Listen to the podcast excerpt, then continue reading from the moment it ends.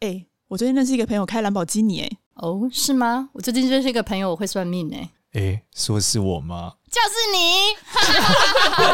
我有一个朋友会算命。嗨，大家好，我是多多。Hello，大家好，我是芝芝。Hello，大家好，我是少年。哦，今天有个重要的任务哦。什么任务？这个任务也蛮有趣的啦。就是说我某我们简而言之，就是这个织女希望我们来录一集来分享这个。哇，听起来非常之怪力乱神。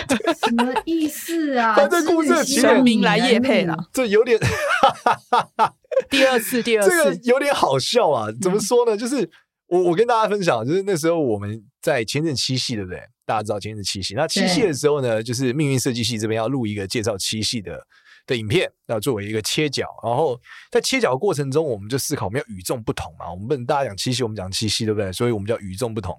所以呢，我就开始诶研究，就开始分享说，这个织女其实是一个除了我们讲七夕情人节之外，它是一个保佑文创的神。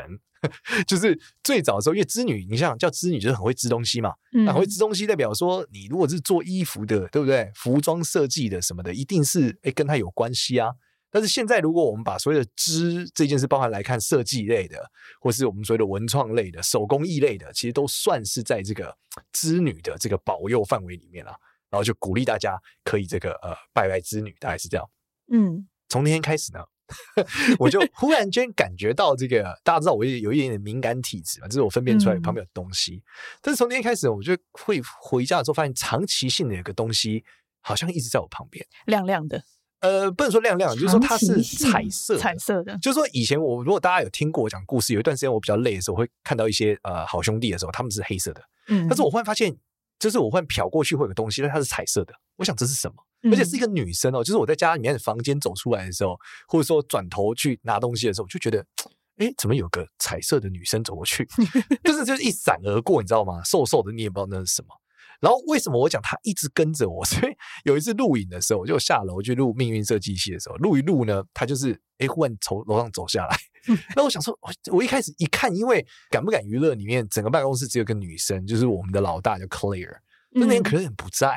嗯、所以呢，走下来这个女的，我以为是可蕾，我看没没有人。然后呢，刚好那一天就是命运设计有新来的剪辑，就是敢不敢新来的剪辑，他也是有敏感体质。他说：“少女好像有一个女生跟着你。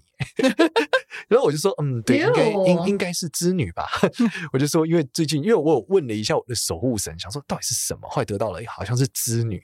然后我就想说：啊，织女跟着我，跟我目的到底是什么呢？”难道是因为我就是忽然叫她的名字，她就是开始？因为你知道很久没有人拜织女，大家基本上七夕情人节都是拜另外一半，不太会去拜织女嘛。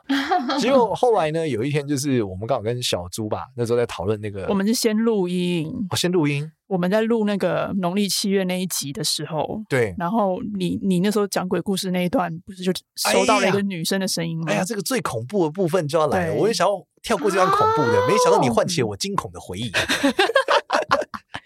那个时候少年他是一个人在家里，他在他的房间里面。对，然后我、嗯、我们因为那那天刚好是我们都远端录音嘛，对，三在三个地方，对，对我们在录鬼故事，对对对对，哇，这是这是你是忘记了还是害怕想起来？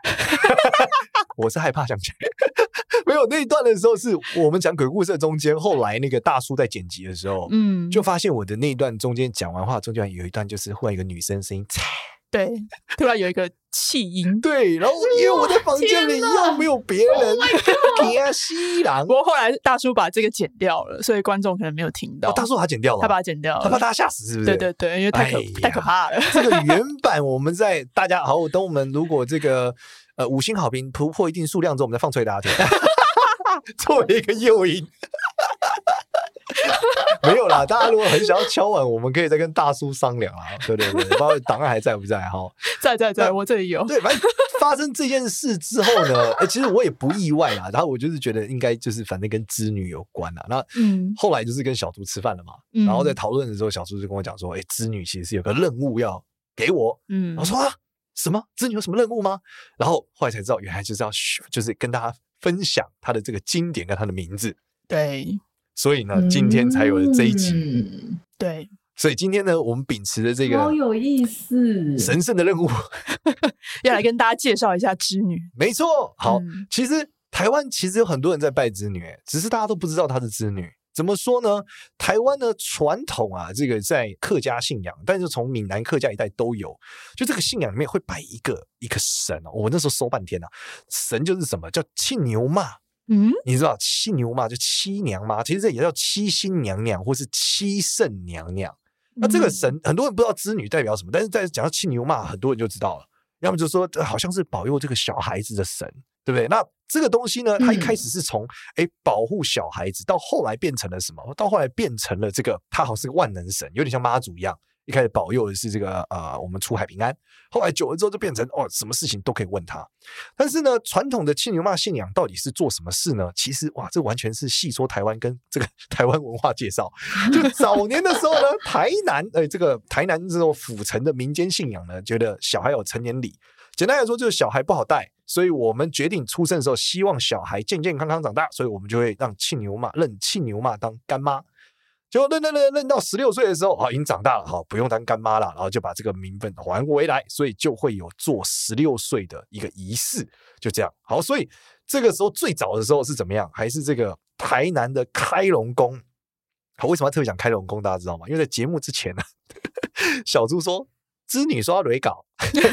我想说写蕊，蕊稿是什么？我们节目不蕊稿，我跟你讲，神明了不起。哎呦，撞到头，撞到手，不行，不能讲错话。好，所以我还是之中你讲错话，对，我马上服软了。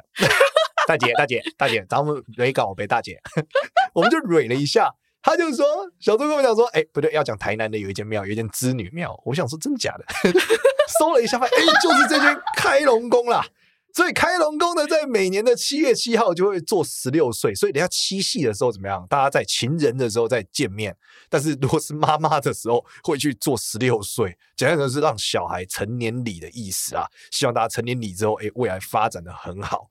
所以呢，这个是最有趣的地方啊。然后这个七牛骂呢，哎，它本身呢，其实还是有它对应的经典哦。所以大家在 YouTube 啊，在这个呃搜的时候，其实还是能搜到。然后我才发现一件厉害的事哦。它不是只有在台湾哎，还有广东话版本哦，真的吗？还有潮州话版本哦，所以它其实代表的是整个东南亚华人都有对应的一个信仰哦。嗯，不过最有趣的是哦，大家要想的是这个七牛嘛，这为什么叫七星娘娘？其实这个事情呢，一开始只有一星呐，没有七星，因为最早的时候只有拜织女，织女的时候她被人叫七巧节，对，我们是以前玩过七巧板嘛。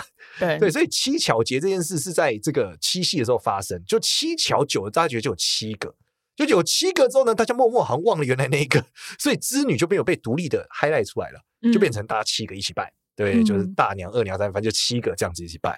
那这里面呢，我那天在找资料的时候，跟大家分享一个很屌的事情啊，你知道这个织女信仰啊，可以说是女权这个一种象征啊。怎么说？因为织女节只有女生过，嗯。就最早的时候，织女节就织女节，对，就七夕这一天的时候，以前其实不是只拜情人，以前是最早最早在古代的时候，是在七夕的时间点的时候，是女生祈求自己各种幸福。举例来说，哦哦、遇到如意郎君，治疗妇科疾病，哎，做的衣服老公喜欢，对不对？嗯、煮的饭小孩好吃，赶快给我生小孩，就是这些所有事情呢，是一个女生的节日。嗯，所以它是一个专属于女性的一个节日和一个保佑女性的一个神哦，哦，非常非常的有趣，啊，就像国外的三八妇女节，我们中国是七夕，没错，没有七夕妇女节，我们决定以后连三月八号也拜子女大姐，台南开龙宫等你，很好，很好，然后呢？这件事情，当他这个七夕情人节它发生了以后，到七牛骂的时候，慢慢大家已经忘记了织女本来的名号。所以织女呢，其实我个人觉得啊，也是属于这个时代的神，因为它有一个很酷的名称。我去翻了这个道号，它叫什么？道号叫做什么？叫做。银河织女贞洁元君，你看有个银河，最近大家在讲太空卫星嘛，所以织女其实有个像奥特曼，就是超人力霸王一样的、哦、Galaxy 那个银河，对，所以你的英文是 Galaxy，但我不知道织女英文怎么讲啊，Galaxy Girl，自己乱讲，贞洁是什么啊？这是 Purely God，Galaxy Girl Purely God。G G P G，我没空。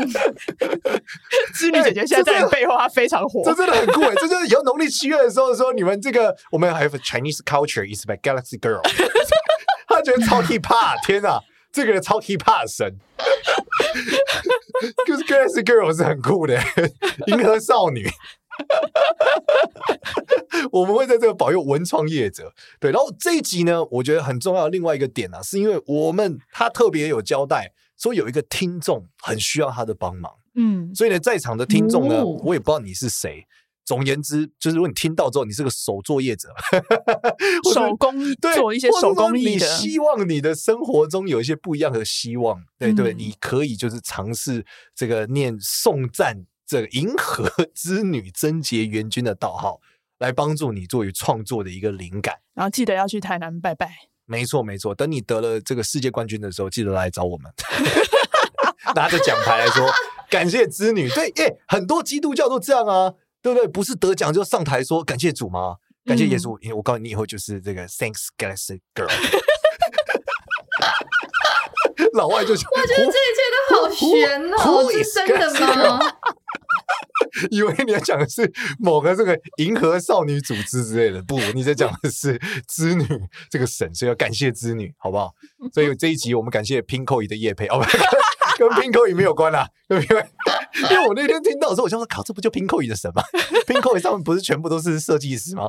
设计师电商吗？嗯，对啊，告诉大家，这文创很辛苦啊，这几年对不对？因为很多文创都是卖给游客，对不对？海外的这个观光客，对，对，所以放心，你这个织女听到了，织女信仰从今天开始，大家这个，但你不要问我说织女神像去哪里买，我也不太知道诶。国小课本肯定有啦，你把上教牛郎织女那一课剪下来。还只剪织女不剪牛郎，对，要不然我也不知道去哪里生嘛。对，反正是织女的一个信仰。但是有趣的是哦，其实你搞不好一些你生病啊，或者你最运气不顺，其实也可以念哎、欸。因为从这个七星娘娘的经里面来看哦，它其实真的是从什么万能的。为什么这样讲？我们可以。很 general 的东西都帮你可以搞定。没错，没错，就是你从这个七圣娘娘的经里面看到的是，她就是例如说，你这个小孩生不出来啊，最近运气不顺啊，然后包含说你一直脱不了单呢、啊，脱不了单这个，这应该也算是啊，对啊，也是织女，只、嗯、是他跟牛郎关系，人家不是感情很好吗？哎，哎，哎，对，嗯，不是一年见一次面吗？因为他很忙啊，他很忙啊，他要保佑这么多不同的东西，他也对了，不过他很久没有人拜他，所以应该也还。没有没有，你一定很忙，你很忙，你不要再激怒他了，你没有激怒你，到时候有其他声音会出来。对，感谢织女娘娘保佑，我怕走不出去，等下摔破头，记得叫救护车。好了，《七圣娘娘经》第一段超屌啊，叫做“娘娘显圣救世间”呢。很酷诶，英灵下降百花颜哦，这个很厉害，对啊，所以他你看这个娘娘显圣救世间啊，基本上都救世间了，你们有任何问题都可以，而且后面有一段什么救在凡间救万民，哇，这个万民诶，多厉害！然后说善男信女才参拜，诶，代表男生也可以拜啦，所以我们这个听众朋友如果是男生的也是可以拜一下参拜娘娘保安康，对，哇，这个都很很厉害啊。然后他就讲初一十五送娘经，他就讲了初一十五都要拜啊。嗯，对，属于一个要求比较多的神啊、嗯。呃。这个 现代人，我经常看他一年拜一次就很厉害，给我初一十五，好不行，告诉你，织女很厉害，所以大家上网搜《七圣娘娘经》的时候，在这个善书图书馆会找到了，会找到这个经典，对，然后你是可以念，他说句句声声读得好，保一家内天才丁，哎，这个保一家内听起来很像台语，哎。对啊，不宜嘎来养宅丁，对，所以是怎么样？生小孩会天才，天才天丁啊。那到底能不能脱单呢？天才天丁都可以脱单啊，不然你要怎么无性生殖啊？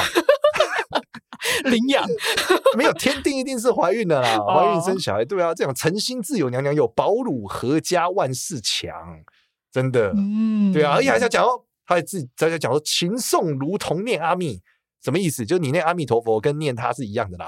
所以说念他也是很厉害的啦。哦，对，早起清晨诵七遍，哪有空啊？不要乱讲，你是你是专业惹怒神呢？没有，我想跟他讲说，现代年轻人有点难，织女不要这样子，好不好？我们一天念一次，那我瞧一下。我把这个这个经把它弄成闹钟，他早上就是一直叫叫七遍，可以吧？闹钟闹钟一直叫七遍。我就让他一直叫啊，这个经很长哎，很长吗？对啊，真的，对啊，这个经不短，好不好？叫翻天呢，对啊，但他这个经真的是不错啦，他就讲说，反正你要赶快念呐，赶快这个念这个经就会很好啦，真的。然后就是说，哎、嗯，你这念这个经，就是一直念下去，可以往生西方极乐世界，还是不错的哦，对啊，所以赶快大家这念这经，脱单什么都可以保佑了，好不好？然后又有钱，又有脱单，对不对？又可以生男，又可以生小孩，对啊。不过你知道现在其实不流行天丁了，跟大家分享啊，我最近在看一本书叫《男孩危机》啊，嗯、这本书呢，里里面就在讨论是说，你知道在这欧美地区来看，他们其实现在有时候大家想要生女生比生男生多。原因是因为男生现在已经不是主要劳动力了，大家觉得生女生好像比较可爱一点。嗯，然后呢，他最有趣的地方呢，在讲说，就现在男孩会有所谓的认知错乱啊。什么，什么叫认知错乱？就是说，男生以前看的爸爸是那种英雄式的奋斗，为了赚钱就是拼上他的性命，嗯，对不对？可是现在人就是发现，哦，这样子会死，过劳死并不值得被嘉奖，所以这男孩就忽然失去了方向，不知道怎么办。那他又不能选择全职爸爸，因为这个社会又还没有告诉大家准备好做这件事。所以他的人生就选择有点尴尬，嗯、他又不能选择去死，又不能选择全职爸爸。欧洲应该蛮多全职爸爸的吧？诶、欸，但是其实整个社会价值观最有趣的是，女性还是不选择全职爸爸。他说，从我们从《饥饿游戏》这样的电影来看，就是就算一个新女性，最后还是选择了比较帅的男生，或者肌肉比较大。所以我告诉大家，这是外貌协会，念这个经不添丁没关系，你想要怎么弄瓦是不是？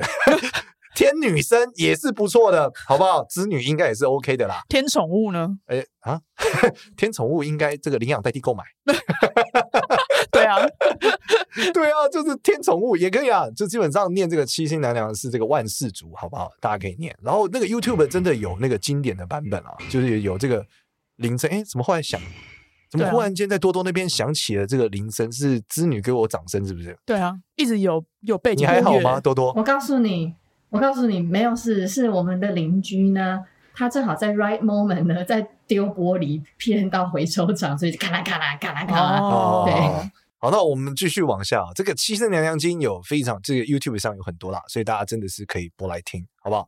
那延续往下面来看呢，其实你仔细哎仔细研究织女的过程呢，你会发现，哎，织女本身它带来的这个呃价值是很惊人的。为什么这样讲？是因为织女呢，它不只是我们讲文创的角度哦，它其实也代表什么？代表说人类对于工艺的发展和人类对于这种我们所谓新的一种美的事物的发展的一个延伸。嗯，所以你知道，它其实有点像是以前讲那种神农氏尝百草。神农氏尝百草是改我们讲这个，例如说医药的一个发达嘛。然后还有之前这个什么燧人氏教大家火焰嘛。但是织女的部分又就有是大家对于美的一个认知。所以我认为呢，就是从事所有美业相关的，就算你不是真的是手做的啦，或者说做设计的，比如说你是摄影的啊，或者说你是模特啊这种，我觉得哎，只要跟美有关的，其实应该都可以囊括在织女的这个保护里面啦。嗯，好了，我们业都业配到这边了，嗯、不知道织女满意了没？织女还可以，织女小猪点点头啊，哎，织女可以接受啦，哈哈，织女可以接受，很棒，很棒，织女点赞。对，那回头来讨论这件事情呢，我想跟大家分享的是关于这种民俗故事的延展。我最近看了一个，看了一个这个叫做什么？哦看了一个漫画，这个漫画很酷啊。这个漫画叫做《请神勿用》，就是喜欢神明体系的同学可以看。请神勿用，对，这个勿用是好像是误会的误，然后用途的用。然后这个漫画的特色你知道是什么吗？嗯，就是他把最早最早的典故，然后这个找出来。然后，例如说，例如说一个有趣的事情啊，你知道大家知道齐天大圣应该都想到孙悟空，对不对？对。可是其实最早是三个，三只猴子，不是一只。哦，真的吗？所以最早的时候是叫弥天大圣、齐天大圣，跟一个叫做甩甩老三。真的假的？三只猴子，对。然后三只猴子的事物分别不一样。孙悟空跟孙行者跟大圣爷是三个东西。然后一个人，一只猴子是跟着唐三藏去旅行的，一只是强抢民女的，一只是大闹天宫的。强抢民女，对对对对对，是不太一样的。所以呢，安内刚丢，对啊，安内刚丢，听起来很荒诞，对不对？对。但事实上，你知道我们最认识的《西游记》都是吴承恩的吗？是一个小说嘛？对。但其实它是致敬的，什么意思？就《西游记》这个小说是二创的。最早的时候，其实在元代就有《西游记》了，《西游记》最早是舞台剧。嗯，然后是在青楼里面演给大家看的，所以《西游记》以前是限制级的。嗯，走到女儿国那一刻的时候，台上就开始展现杂交的过程。Oh my god！所以呢，最早的《西游记》是非常非常下流的。然后很欢乐嬉闹的，是一个单元一个单元的一个剧嘛。嗯，而直到这个吴承恩才在这个后来把它改成了小说式的版本。嗯，所以《西游记》本身其实是二创的。所以呢，我们现在看到的所有的，你现在看到的所有的神明啊，所有的这个信仰啊，其实这民俗故事，我觉得最早最早的时候都能找到一个对应的信仰结构。嗯，然后如果你跟某个神明特别有缘，其实你真的是可以往回去找这件事啊，跟你的行业可能就都有关。嗯，而且更有趣的是，这些神明可能在最早的时候彼此是有相关联的哦。嗯，那我那天呢，最有趣的地方就在研究一件事情，因为我跟很多基督徒都很有缘分。就是基督徒特别喜欢来找我学算命，我不知道为什么。对啊，很多哎、欸。对，然后就找我算命，找我学算命。对，但因为我以前年轻的时候也信过基督教嘛，嗯，所以我们在研究这个缘分的时候呢，那天就忽然发现了一个有趣的事实，就是呢，其实基督教跟全真教有非常大的关联，在古代的中国。什么样的关联？好，最早的时候呢，这这事情真的很酷啊。最早的时候，大家对于这个呃基督教传教的理解，通常都是什么耶稣会，对不对？利玛窦嘛。嗯，但其实，在唐朝的时候，超早以前，从大秦就已经有传基督教过来，叫景教。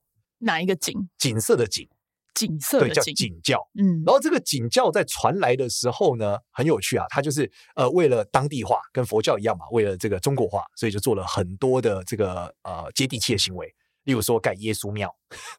然后圣母玛利亚就给他一个叫玛利亚娘娘，嗯、耶稣就是耶稣神，一元神。嗯，然后呢，最早的这个石碑里面甚至刻他们当初那时候有流行的过程。然后呢，因为呢有一段时间不是这个唐朝灭佛的过程吗？他们就是把道教以外都给灭了，所以这些基督教信仰也跟着被灭了。然后最后就糅合进了这个呃道教里面。那道教里面呢，在元朝的时候，因为传的最盛的是全真教。所以他们就躲在了这个这些庙宇和道士呢，就归顺于全真教之中。所以全真教的华山派呢，曾经还接收了一个耶稣神庙，这里面就是同时有拜耶稣，又有十八罗汉，但也有拜耶稣的门徒哦，嗯、就是我们讲马太啊，这个彼得啊，圣彼得这些人，但都是把它翻译成中文的状态。嗯，然后最后呢，嗯、最有趣的地方是在清最近期的近代的研究，有一个日本研究这个经书的一个学者。他呢，当初研究《吕祖真经》，因为《吕祖真经》整本，吕洞宾跟全是全真教的这个算是头始祖嘛，他们尊他为始祖。嗯，在研究《吕祖真经》的时候呢，发现有一个咒语怎么翻都翻不过，就是绝大部分你看到道教的咒语呢，都用梵语的音发，有什么嗡巴比比比吽这种，就是用梵音发，你都可以发出来。嗯，但他们就是有一段咒语，他们发现他不管怎么发都发不出来，而且意义都是很奇怪的。直到他们发现这个景教石碑之后呢，就尝试用呃古希伯来文发音，嗯，就发现念得通。这段话是赞美上帝的话，嗯，所以才发现说，哦，这一整段的字的经文，其实在讲的是赞美文，嗯。那这个原因就是因为为什么会在一个吕洞宾的经典里面出现这段对话呢？其实就是因为最早的这个景景教，它已经被糅合在里面了。然后华山道士可能拜这个耶稣神庙的时候，发现了他有一个经。就这个经，他也不知道怎么念，他就把它记下来了，所以他就变成说他们彼此之间有很大的关联，所以这就是为什么我总算想通为什么当初那时候我在北京的时候，我用这个耶稣的神像做风水局会算数，真的假的？对，因为我想尝试说这个神像是不是不一定要是东方的神像，所以我朋友从罗马那边带了一个这个呃耶稣的神像回来给我，我就把它挂着做了一个实验，就没想到也会有效哎。我才理解说，哦，其实可能跟当初这个元朝、这样明朝的时候的这个华山派的道士接收了很多景教的所谓的道士是有关联性的。对，所以我们就告诉大家，哎，这一集就是在讲，就是关于这种传统式的民俗内容，其实它背后可能都有非常多道教的一些名称跟经典。那如果你想拜这个神拜得更有效，就可以念，就像我们之前讲过这个月老一样。月老其实是一个组织嘛，是一个公司啊？真的吗？你们不知道这些？我们在节目上没有讲过吗？我忘记了，没有印象。哦、我们在这个呃，可能在命运设计师的时候特别讲，就是说月老其实是有分牵线童子啊，就他负责牵线，嗯、另外一个人负责绑，还有人负责找哦，还有人负责记。这个分工流水线这么的精细啊！没错，所以你出问题的时候，你不能怪月老不准，可能是你跟牵线童子不熟。OK，月老说好，我帮你，就牵线的时候牵错，靠腰。嗯写本子的时候写错，或绑的时候没有绑牢，那这样怎么办？哎，都有对应的名称，所以你去找月老的真经，月月老真经里面去看的时候，就有牵线童子，嗯、你要全部好好念一遍。怎么样讲？就是首先月老得同意，名字得写对，嗯，呃，线得绑紧，签、嗯、得签对啊，每一段都得做，哎，再念，哎，这时候他们就整条系统就比较好了。所以你今天拜月老，可能刚好你遇到被分配到这个牵线童子，不是那么靠谱。大家知道，公家机关都是这样的，习惯就好。没错，所以我们跟大家讲，就是今天一样，同样这个虽然织女我们已经讲了这个织女的道号了，但是因为这个七星娘娘是有她的一个经典的，同时间还有她的一个祖庙，希望大家呢，诶，可以从中怎么样获得一些帮助啦。当然，如果你是妈妈听众，你发现小孩一直睡不好，或小孩不乖，或者小孩生病，对不对？那以前你的方案可能是去拜这个妈祖娘娘、天上圣母嘛，然后请大家帮忙。但是今天有了新的一个，也可以去试试看的，就是去找这个青牛妈，希望说他可以照顾你的小孩，让他在这个长到十六岁之前的时候都是健健康康的，有非常好的发展。那这件事情，我觉得是一个方向。第二是，我觉得现在有很多二度就业妇女啊，尤其我觉得疫情的问题很严重，嗯，对，导致很多人可能不好找工作，或者说要转型。像我们上一集的这个，哎，不一定上一集啊，前几集的这个谢娜老师，哎，也有讲到，哎，这会在前几集吧？哎，不一定，不一定，不一定好吧？像我们 有一集访问谢娜老师，他也讲到最近比较辛苦嘛，对不对？所以我觉得所有的女性，广大的女性伙伴，哎，像我们听众大部分肯定都是女的。然后对，对，就是女性伙伴，哎，请大家这个一起，我们颂赞一句这个 银河织女贞洁元君，Galaxy Girl Pure God，希望大家颂赞他，好吗？好乱翻译，英文巨烂无比哈，就是大家一起颂赞他的名号啦。然后真的也可以去台南玩的时候，顺便去看看这个庙，因为我相信这个庙应该没有很主流啦。嗯、对对，但是为什么是开隆宫？它上面写好像是最早的这个开基祖庙，有点跟我们那个北港武德宫是那个武财神的开基祖庙一样。对，那个是我们的第一个神明业配。哎，对，对对对对对，那个时候录那一集的时候，杰西大叔家的香还发炉，真的。而且我告诉大家，丹丽最近还跟我讲了一段鬼故事，我们就用丹丽的鬼故事作为结尾。什么鬼故事？他这个不是鬼，他这个真的是吓死人哦。他那个故事是，就是他妈妈忽然有一点小失智，然后小失智之后呢，因为他就是有请了一个五府三王爷来，然后呢，他就希望这个三王爷帮他。就他妈妈失智之后，就有一点精神，你知道。异常就开始幻觉、幻听，嗯，然后他妈妈就是会说出一些完全一般人不能理解的话，然后他就想要怎么办，他就去问他们那个武德宫的师兄，那师兄一看，然后说：“你妈妈就有两个问题，一个是外面来的，一个是他自己的冤亲债主。”嗯，那他说外面来的是什么？他说：“你最近是不是买了一批什么东西回家？”然后对，我买了一批古董，然后这古董回家的时候，他说是古董上面很多有的没的，你都没有洗干净，你就进到你们家，然后你妈现在很弱，他就缠着你妈。嗯，然后呢，他就想怎么办？然后他他就觉得啊，那就把这个这个古董怎么样？他拿去晒太阳、念经有没有？然后把它送到这个庙里去，就把古董处理完了，好，就处理好一半。他妈妈就忽然镇定了很许多，原本会瞎胡闹有没有？嗯，但去了一半之后，剩下一半是冤亲债主。嗯，然后呢，他就要载他去，载他载他妈去看嘛。然后他妈妈就是说：“你们要载我去死是不是？你们要载我去死吗？”嗯，就是讲出来的话都是随时要死，就在医院里面说：“哦，大家都要死，我们一起死。”也是这样，这么负面，非常负面。嗯，然后呢，他这时候就问五府三王爷说：“他真的没有办法了。”他问三王爷是不是有办法，就是能够解决？然后他就什么都可以解决啊。他三王爷就给他一个笑杯。他想说怎么给我撤回？他就问说，呃，他上回就说会解决，嗯，然后会解决。他说那是明天吗？不是撤回。然后说那在什么时候解决？他后来一问一直问，问到最后就是哦，礼拜六。他说礼拜六，那大概什么时候解决？礼拜六，对，超准哦，时间是礼拜六。然后什么时候解决？嗯、他说礼拜六一起来就解决吗？就没有。他说中午呢，对，所以等到礼拜六中午就会解决。然后他们就开始等，等两天。就等两天到礼拜六早上的时候，他妈他还是一直很失控，就是啊，我要去死啊，我们一起去死啊，这样子。嗯，就没想到一到礼拜六中午的时候就好了。嗯。为什么他们，什么都没做，什么都没做，这么神秘？因为医生他们那时候挂急诊啊，就是医生已经做完所有的检查，检查他们身体都没问题，嗯，各种状况都没有问题，就只能送精神科。但是急诊室一直待着，你知道也不太好，嗯，对，所以他那时候就什么都做不了。他们就说是不是真的要送他去精神科？就没想他妈就好了，冤亲债主自己走了。就后来他问才知道，问他那个师兄才知道，就是其实三王五府三王爷已经出来瞧了，觉得这个丹丽信仰很深厚，所以愿意帮他这个出手帮他这个忙。嗯，只是那些人他们不愿意走，因为他们是拿着传票来的，你懂吗？就是那种拎起来的来讨的，是合法的。嗯，对，那只是三王爷就是说，能不能就是看在他儿子的面子上，也还看在我的面子上，把这事情瞧完。就他事后问他妈哦，说你那时候是怎么样？他说哦，我就是看到所有东西都是棺材啊。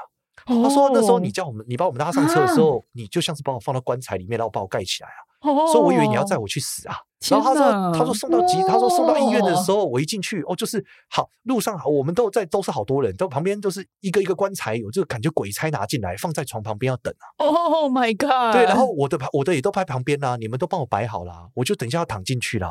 Oh my god！好想哭，我说哇，超恐怖！所以他们的视觉，他当下真的是觉得他要死了。嗯，但是后来是看到了一个穿着军装来，然后没有。没有胡子的男生后来就是帮他解决这个问题，这是五虎三王爷，就是没有胡子，因为王爷都有胡子，但是他没有胡子，嗯，所以真的是五虎三王爷出手把他救了。哇塞！